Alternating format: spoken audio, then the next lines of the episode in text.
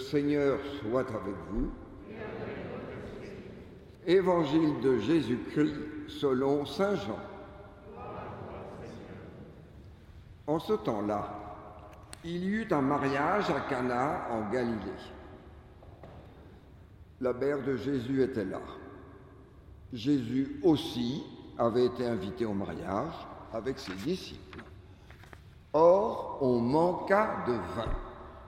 La mère de Jésus lui dit, Ils n'ont pas de vin. Jésus lui répond, Femme, que me veux-tu? Mon heure n'est pas encore venue. Sa mère dit à ceux qui servaient, Tout ce qu'il vous dira, faites-le. Or, il y avait là six jarres de pierre pour les purifications rituelles des Juifs. Chacune contenait deux à trois mesures c'est-à-dire environ 100 litres. Jésus dit à ceux qui servaient, remplissez d'eau les jarres. Ils les remplirent jusqu'au bord. Jésus leur dit, maintenant puisez et portez-en au maître du repas. Ils lui emportèrent, et celui-ci goûta l'eau changée en vin.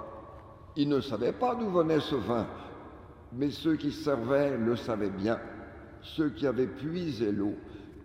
Alors le maître du repas appelle le marié et lui dit, Tout le monde sert le bon vin au premier, et lorsque les gens ont bien bu, on apporte le moins bon. Mais toi, tu vas garder le bon vin jusqu'à maintenant. Tel fut le commencement des signes Jésus accomplit.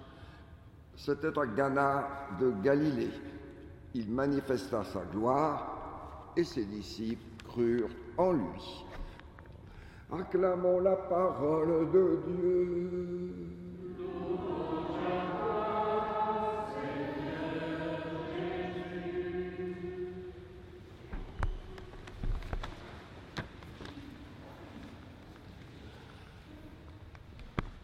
Je ne sais pas si vous avez remarqué quand vous lisez l'évangile de Saint Jean que Saint Jean, il ne parle pas de miracle, mais il parle de, de signes. Devant un miracle, vous savez, on se dit, mais comment cela a pu se, se passer? Mais devant un signe, nous sommes provoqués à répondre, qu'est-ce que cela peut signifier pour moi? Nous sommes interrogés personnellement. Or, le premier signe de Jésus, c'est l'eau changée en vin aux noces de Cana. C'est un signe de fête, un signe d'abondance, un signe de joie, de noces. L'eau changée en vin, c'est la puissance de Dieu capable de transformer l'ordinaire, la banalité de nos existences, en une beauté, en une richesse, en une profondeur habitée par sa vie, par son amour, par son esprit d'amour. Finalement, n'est-ce pas pour nous dire que ce que Dieu désire pour nous, c'est notre bonheur et notre joie? Or, dans nos vies, sommes-nous suffisamment conscients qu'il convient que ce que nous annonçons soit réellement une bonne nouvelle? Est-ce que notre foi, l'Évangile, est une bonne nouvelle? Une bonne nouvelle pour les gens et non pas ce qui est trop souvent compris, une série d'interdits, de règles, de rituels, de lois à appliquer. Notre bonne nouvelle est un appel à la vie. Dieu est toujours là où la vie veut naître. Si nous pouvions en être convaincus, chacun et chacune d'entre nous, Dieu est toujours là où la vie veut naître. Mais revenons à ce passage. Au cours de ces noces de Cana, dont vous avez remarqué, rien n'est dit sur les futurs mariés.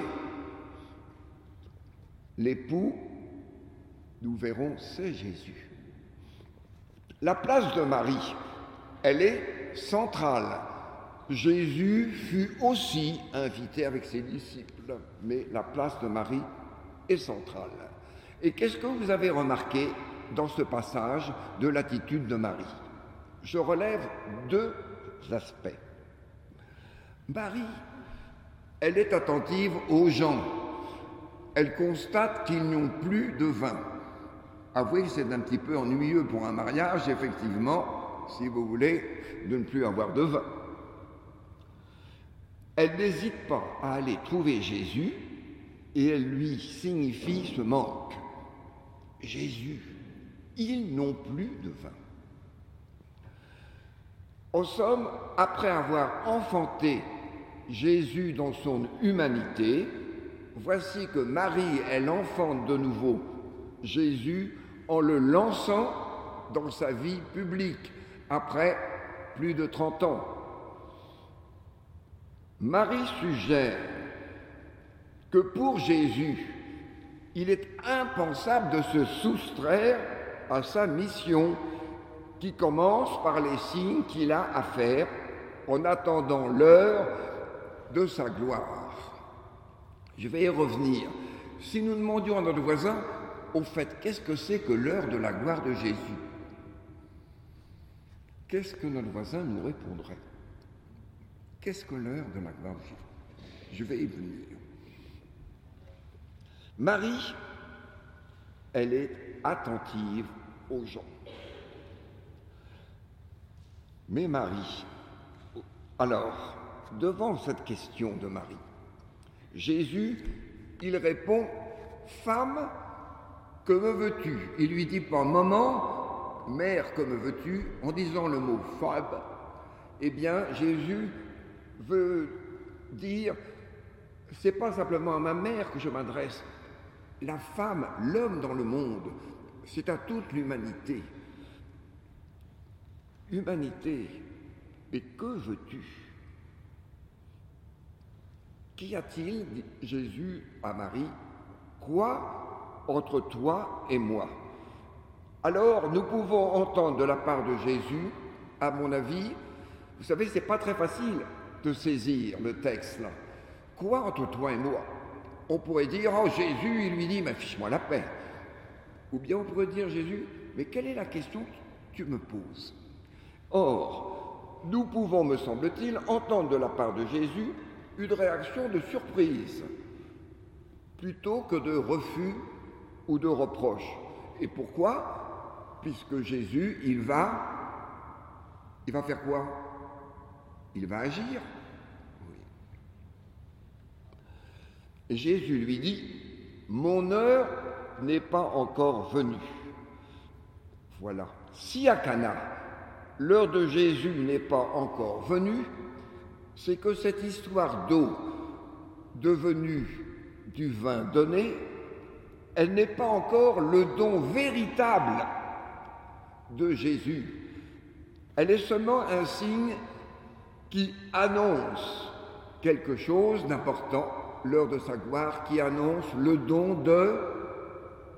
De quoi? Eh bien, de sa vie. Mais oui, vous voyez, c'est ça. Si nous découvrions soi, mon heure n'est pas encore venue. L'heure où finalement je vais être élevé sur la croix, donner ma vie par amour, ressusciter, être élevé auprès de mon Père et envoyer sur les hommes mon esprit d'amour. Voilà mon heure. Mon heure n'est pas encore venue. Alors Marie, non seulement elle intervient, elle est attentive, mais deuxième attitude de Marie, est-ce que vous l'avez remarqué dans le texte? Elle reconnaît en son fils le Messie, le donateur attendu du vin nouveau. Et c'est vraiment, non plus comme sa mère, mais comme tout disciple, que Marie va lui dire, qu'est-ce qu'elle dit au serviteur? Vous l'avez retenu? Tout ce qu'il vous dira, faites-le. Moi, je ne sais pas, c'est pour vous, mais pour moi, ça me rappelle cette phrase, Voici la servante du Seigneur, qu'il me soit fait selon ta parole. Tout ce qu'il vous dit, faites-le. Elle accueille la parole de Dieu.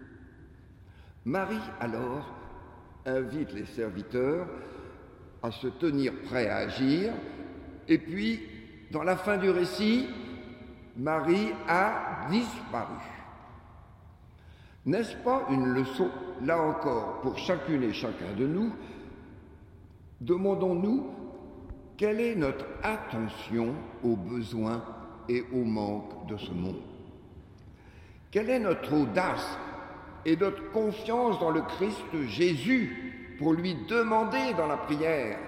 Ce, que nous, ce qui manque aujourd'hui aux hommes Acceptons-nous de nous retirer après avoir témoigné de la bonne nouvelle afin de laisser se faire la rencontre entre Jésus et les personnes qu'il rencontre.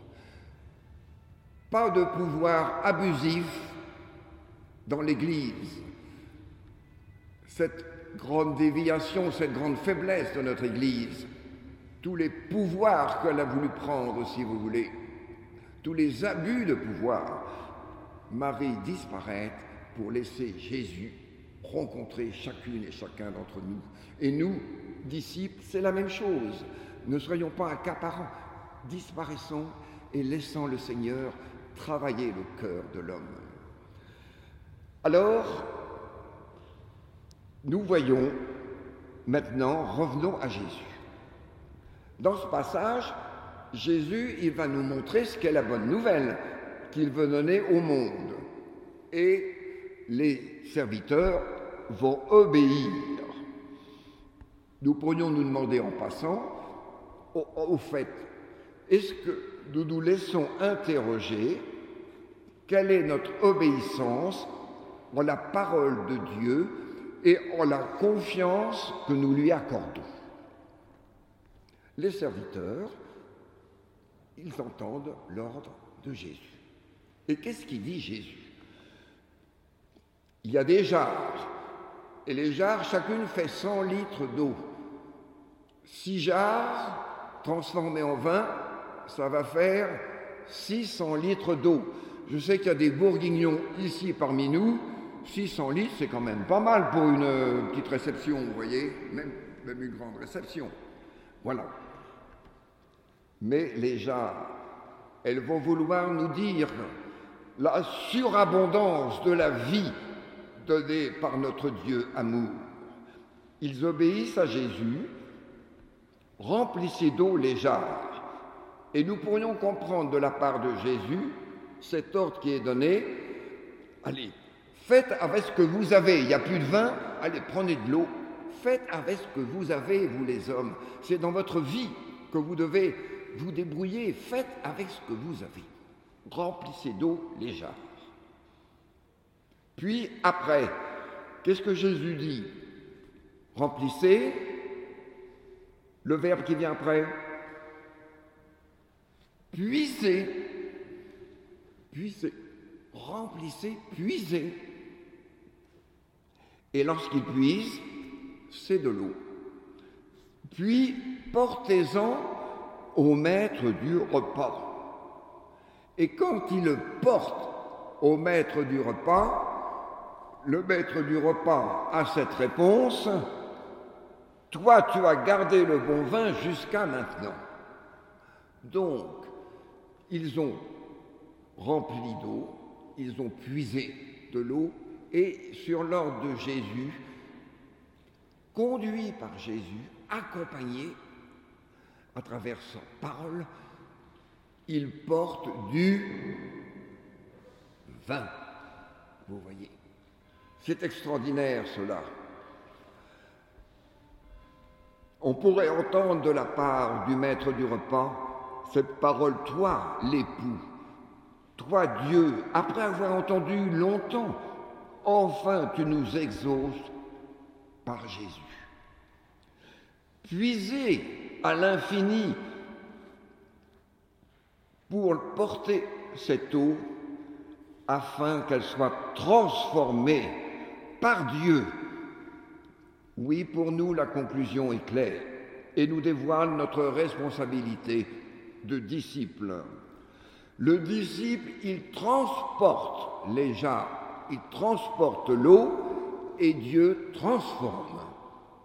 Le rôle du disciple est de transmettre. Celui de Dieu est de transfigurer nos vies. Nous sommes invités dans ce récit à croire que tout ce que nous portons dans nos vies, Dieu le sauve. Voilà ce à quoi nous sommes invités. C'est extraordinaire. Cela nous donne envie de croire et de nous laisser habiter par ce Dieu de la vie. Nous, aujourd'hui, nous savons que l'Emmanuel, Dieu avec nous, continue à nous accompagner. Nous avons vu sa gloire, nous savons qu'il a donné sa vie sur la croix, qu'il est ressuscité et qu'il a envoyé son esprit. Aussi, dans la confiance, nous essayons de croire que les noces, elles durent toujours et que l'ordre de Jésus, allez, puiser, goûter, allez porter, continue à nous être donné à chacune et chacun de nous. Seul Dieu peut donner ce qui est au-delà de nos possibilités humaines, son propre amour, sa propre vie, son propre bonheur. Et comme il est juste de vivre alors dans cette espérance et de nous enraciner dans cette joie du service, parce que de ce vin-là, nous ne manquerons jamais. Je termine.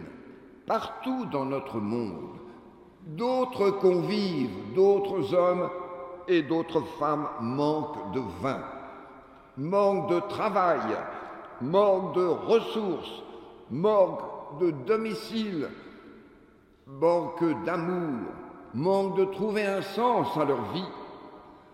Et parfois, certains manquent de tout.